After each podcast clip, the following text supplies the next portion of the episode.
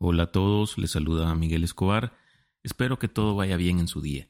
Bienvenidos al podcast Quiero saber más, un espacio en el que hablamos sobre temas interesantes que sin duda van a hacer crecer nuestros conocimientos, porque todos deseamos por naturaleza saber, y justamente por eso los animo a revisar los capítulos anteriores si esta es su primera vez por acá.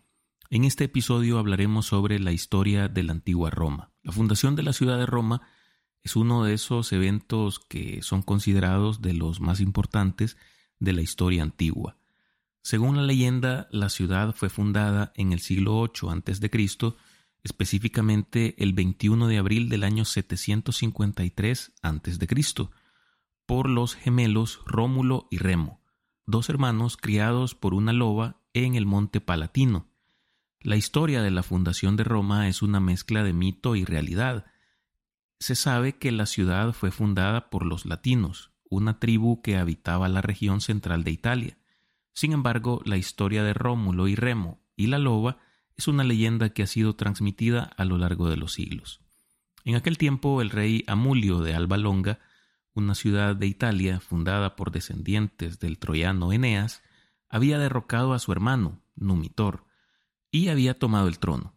Para asegurarse de que no hubiera herederos que pudieran desafiar su reinado, obligó a su sobrina, Rea Silvia, a hacer voto de castidad y la convirtió en una sacerdotisa de la diosa Vesta. Con el tiempo se dice que el dios Marte se enamoró de ella y procrearon a los gemelos Rómulo y Remo.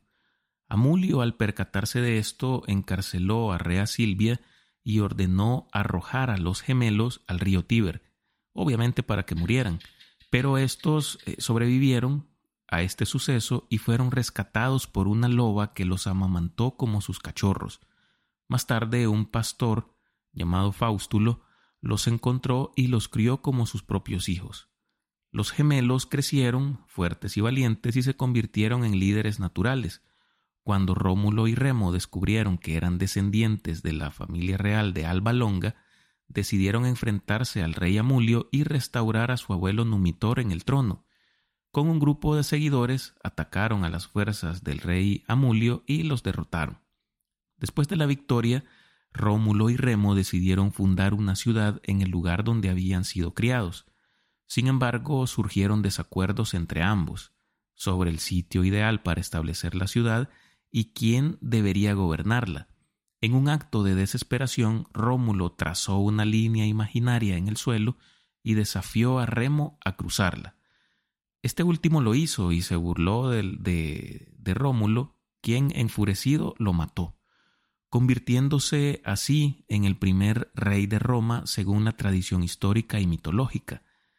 Se estima que su reinado duró unos 37 años, desde el año 753 a.C. hasta el 716 a.C. Durante este tiempo, Rómulo fundó y estableció las bases de la ciudad de Roma, que en un primer momento fue conocida como Roma Cuadrata.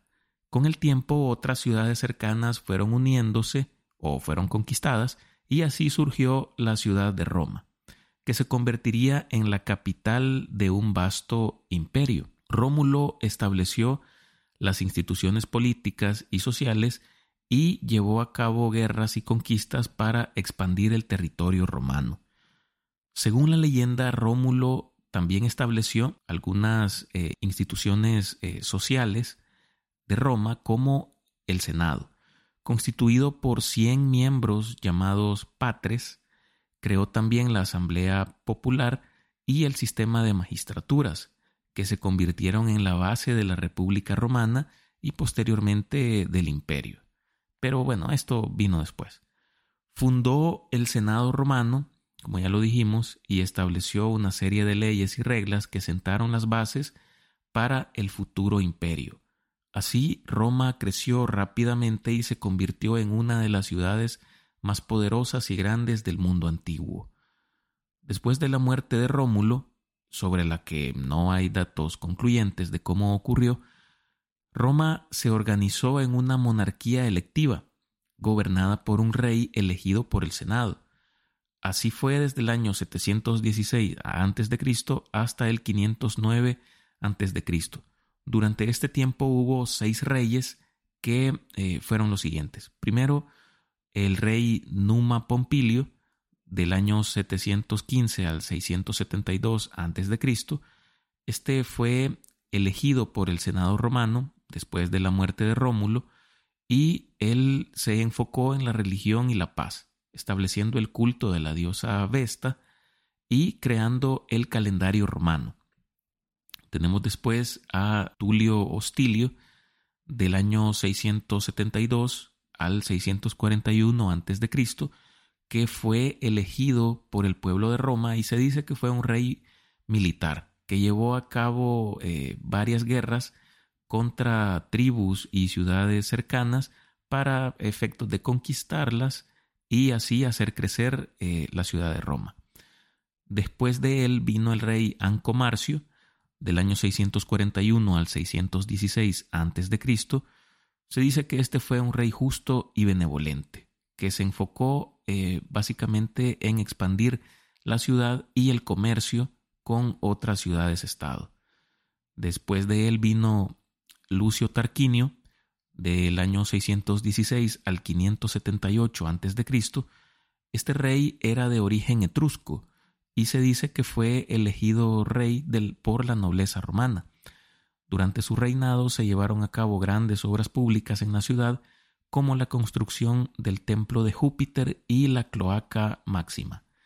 Después vino el rey Servio Tulio, fue elegido rey de Roma en el 578 a.C. hasta el 535 a.C. Se le considera el auténtico creador del concepto de ciudadanía romana. Implementó importantes reformas políticas y sociales como la división de la ciudad en cuatro tribus y la creación de la Asamblea Popular. En sus inicios, la sociedad romana estaba conformada por tres tribus, los latinos, los etruscos y los sabinos, pero eh, Servio Tulio las reestructuró de acuerdo a las regiones urbanas de la ciudad de Roma. Y por último tenemos al sexto de los reyes, que se llamó Tarquinio el Soberbio. Se dice que fue el último rey de Roma. Se le atribuyen acciones despóticas y una serie de eventos turbulentos a tal grado que fue destronado mediante un golpe de Estado promovido por los patricios, la clase alta de la Roma antigua. Esta rebelión culminó con el establecimiento de la República Romana. A lo largo de, este capítulo vamos a ir dándonos cuenta de que Roma es un estado que atravesó diferentes estadios. El primero obviamente fue la monarquía. Ahora eh, vamos a hablar de lo que fue la República Romana para finalizar con lo que es el Imperio Romano. Durante el periodo republicano de Roma se extendió desde el año 509 a.C. hasta el año 27 a.C., cuando fue proclamado el primer emperador de Roma, es decir, César Augusto. Ya lo vamos a ver posteriormente. Durante este periodo, es decir, durante el periodo republicano, Roma se convirtió en una de las potencias políticas y militares más importantes del Mediterráneo. La República Romana estaba gobernada por magistrados elegidos anualmente a los que se les denominaba cónsules, quienes se encargaban del gobierno de la ciudad y la defensa del territorio. Sin embargo, el poder eh, real estaba en manos de la aristocracia que controlaba el Senado, la Asamblea Popular y los tribunales. El primero de estos era el órgano más importante de Roma y estaba eh, formado por alrededor de 300 miembros, seleccionados de entre la élite de la aristocracia, y era el encargado de aconsejar a los magistrados y tomar decisiones políticas y militares importantes. La Asamblea Popular, compuesta por los ciudadanos romanos varones, tenía la responsabilidad de elegir a los magistrados, aprobar leyes y tomar decisiones importantes. Uno de los sucesos más relevantes ocurridos en esta temporalidad la promulgación de la ley de las doce tablas, considerada el primer conjunto de leyes escritas de la antigua Roma y uno de los hitos más importantes en el desarrollo del derecho romano. Fue promulgada en el año 449 a.C. por un grupo de diez magistrados que fueron comisionados para redactarlas y para ello incluso hicieron un viaje a Atenas para conocer la legislación del gobernante Solón, considerado uno de los siete sabios de Grecia. Esta ley estaba plasmada primeramente en doce tablas de madera y posteriormente en doce tablas de bronce, en las que se recogían las normas y los procedimientos legales que regían en la antigua Roma, en aspectos como la propiedad, la familia, la herencia, las obligaciones contractuales y los delitos. La ley de las doce tablas tuvo un gran impacto en la sociedad romana, ya que estableció un marco legal claro y coherente que era aplicable a todos los ciudadanos, independientemente de su estatus social. Además, la ley sentó las bases para la igualdad ante la misma ley, al establecer penas y sanciones iguales para todos los ciudadanos independientemente de su posición social. Durante el estadio de la República, Roma expandió su territorio gracias a una serie de guerras y conquistas, aunque sin embargo también se enfrentaron grandes dificultades. Dos de los mayores desafíos que enfrentó el pueblo romano en este periodo fueron primeramente la invasión de los galos senones, que incluso llegaron a saquear a la ciudad de Roma en el año 387 a.C., y posteriormente las llamadas guerras púnicas, una serie de tres guerras contra Cartago una ciudad del norte de África. Estas guerras duraron más de un siglo entre el año 264 al 146 a.C. La victoria de Roma en estas guerras consolidó su posición como la principal potencia del Mediterráneo. Este es un tema bastante extenso, ya que, como lo he mencionado, son, eh, se trata de una serie de tres guerras entre, entre Cartago y Roma, y considero que puede ser mejor tratarla en un capítulo por separado para explicarlo de una mejor manera, así que por el momento no entraremos en más detalles. En el plano social, la República Romana se caracterizó por una estratificación rígida. La aristocracia controlaba la mayor parte de la riqueza y el poder político, mientras que la mayoría de la población era pobre y no tenía voz en el gobierno. Además, la esclavitud era una práctica común en Roma y se estima que en algunos momentos de la República hasta el 30% de la población romana era esclava. La República Romana también fue un periodo de intensa actividad cultural y artística. Durante este periodo se construyeron algunos de los monumentos más famosos de la ciudad, como el Coliseo, el Foro Romano y el Circo Máximo, donde se realizaban carreras de cuadrigas como las que vimos en la película Ben Hur. También surgieron algunos de los escritores y poetas más importantes de la antigüedad como Virgilio, Horacio y Cicerón. Sin embargo, la República Romana también fue un periodo de intensa lucha por el poder y la influencia. La aristocracia romana se dividió en facciones rivales y las luchas por el poder se intensificaron en el siglo I antes de Cristo. Esta situación llevó a una serie de guerras civiles y a la eventual caída de la República Romana en el año 27 a.C., cuando Augusto César se convirtió en el primer emperador de Roma. De este tema ya hablamos anteriormente en el capítulo número 11 de este podcast, así que si no lo han escuchado, les recomiendo que lo hagan. El periodo imperial de Roma inicia, como ya lo mencionamos, en el año 27 a.C., cuando el general y político romano Octavio fue nombrado emperador y recibió el título de Augusto, convirtiéndose en Augusto César. Este periodo se extendió hasta el año 395 de nuestra era, cuando el imperio romano se desintegró y se fracturó en dos, el imperio bizantino con su capital en Constantinopla y el imperio romano de Occidente en el siglo V de, nuestra era que posteriormente sería conquistado por tribus germánicas, pero eso de igual manera será objeto de otro capítulo de este podcast. En este periodo Roma tuvo alrededor de 82 emperadores. Durante el ciclo imperial, Roma se consolida como una potencia mundial, expandiendo su territorio a través de conquistas militares y estableciendo una gran red de comercio y comunicaciones en toda Europa, Asia y África. El imperio romano llegó a su máxima extensión en el siglo II después de Cristo, abarcando desde las islas británicas hasta el Mar Rojo, y desde España hasta Persia. Uno de los mayores logros del periodo imperial fue la unificación territorio del, del, imperio bajo un solo gobierno y la creación de un sistema administrativo eficiente y centralizado. El poder del emperador era absoluto y se le consideraba incluso divino. Se estableció una jerarquía de funcionarios y magistrados para gobernar las provincias. El periodo imperial también fue testigo de grandes avances en la arquitectura, el arte y la literatura. Los emperadores construyeron enormes edificios públicos y monumentos, como el Arco de Tito, la columna de Trajano, una serie de caminos y obeliscos. Sin embargo, el periodo imperial también estuvo marcado por las conspiraciones, la corrupción y la tiranía. Además, la creciente dependencia del imperio en cuanto a las legiones y a la economía esclavista, así como la inflación y la inestabilidad política, contribuyeron a la eventual caída del imperio. Además, el creciente costo de mantener eh, el vasto imperio ante el significativo aumento de la población de Roma, combinado a la disminución de la producción agrícola y el aumento de los impuestos, llevó a una crisis económica que debilitó la capacidad del imperio para sostenerse, incrementando los niveles de desigualdad social, descontento y desconfianza en el Estado y el gobierno.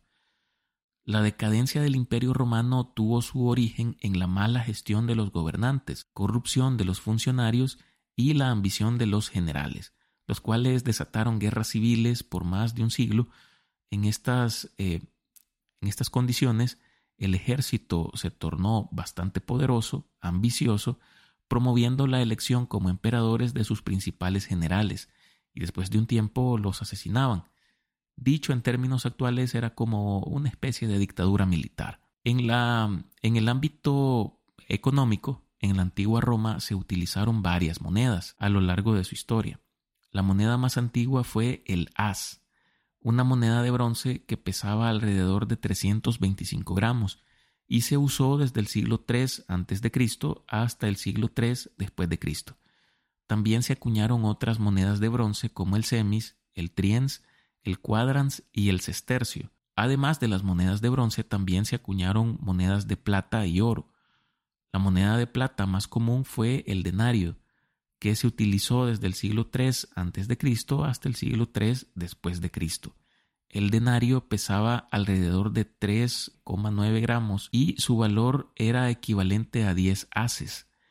También se acuñaron eh, monedas más, más grandes, siempre de plata, como el quinario y el cincuentenario. La moneda de oro más común era el aureo, que se utilizó hasta el siglo V después de Cristo. El aureo pesaba alrededor de 8 gramos y su valor era equivalente a 25 denarios. También se acuñaron monedas de oro más pequeñas como el semis y el quíncuse. Durante la época imperial, las monedas romanas llevaban la imagen del emperador reinante y a menudo representaban escenas de conquistas militares o mitos y leyendas romanas. Las monedas también llevaban inscripciones en latín que indicaban el nombre del emperador, su título y el año de su acuñación. En cuanto a la sociedad, es decir, a, la sociedad romana, ésta experimentó varios cambios a lo largo de su historia. En sus primeros tiempos, la sociedad estaba dividida en dos clases, patricios y plebeyos. Los patricios eran los nobles y gozaban de derechos políticos y sociales exclusivos, se consideraba que eran descendientes de las primeras familias asentadas en Roma. Estos se encontraban agrupados dentro de las llamadas gens, un tipo de familia que compartían un mismo apellido entre sí. Los patricios tenían acceso a cargos públicos, militares y religiosos privilegiados, mientras que los plebeyos eran los ciudadanos comunes que no tenían mayor riqueza. Con la expansión de Roma, surge una tercera clase que son los clientes. Estos eran extranjeros refugiados en Roma, acogidos por los patricios, quienes los tomaban bajo su protección a cambio de que éstos trabajaran para ellos, una especie de servidumbre privada de cada gens de patricios. También existían los esclavos, quienes no tenían derechos y eran propiedad de los ciudadanos libres. En su mayoría eran prisioneros de guerra y eran utilizados para todo tipo de trabajos, desde la agricultura hasta la servidumbre doméstica. A pesar de que la esclavitud era una práctica común en la antigua Roma, algunos filósofos y políticos romanos criticaron la práctica y abogaron por su abolición. Sin embargo, esto cayó en saco roto. Pero uno de los sucesos más relevantes para la sociedad romana fue la promulgación del Edicto de Milán en el año 313 después de Cristo, firmado por los emperadores Constantino I y el emperador Licino. Establecía la tolerancia religiosa en el Imperio romano para todas las creencias, incluyendo el cristianismo, el judaísmo y el paganismo. También restableció los bienes confiscados de los cristianos y permitió a estos volver a sus lugares de culto. Además, el edicto permitió a los cristianos servir en el ejército y en la administración pública. El edicto de Milán marcó un punto de inflexión en la historia del cristianismo, ya que puso fin a la persecución de los cristianos en el Imperio romano y permitió que la religión se desarrollara y expandiera sin temor a la represión. También permitió a la Iglesia cristiana convertirse en una institución oficial y reconocida además por el Estado. En el ámbito militar, que es quizás uno de los más importantes en los que se destacó la antigua Roma, tenemos que el ejército eh, romano fue uno de los más efectivos y poderosos de la historia, y se organizó en diferentes tipos de unidades según la jerarquía y la función que desempeñaban. Estaba compuesto por ciudadanos romanos y extranjeros, pero solo los patricios tenían acceso a los puestos más altos dentro del ejército.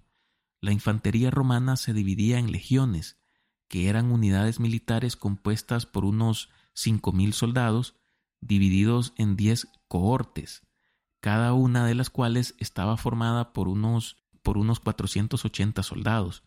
Los cohortes, a su vez, se dividían en centurias, cada una de las cuales estaba formada por unos 80 soldados, dirigidos por un centurión. La caballería romana se dividía en alae, que eran unidades de caballería auxiliar que se reclutaban entre los ciudadanos romanos y los pueblos aliados.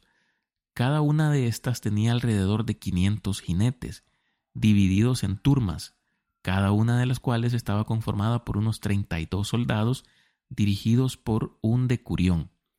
El entrenamiento de los soldados romanos era riguroso y se enfocaba más que nada en la disciplina, la obediencia y la resistencia física.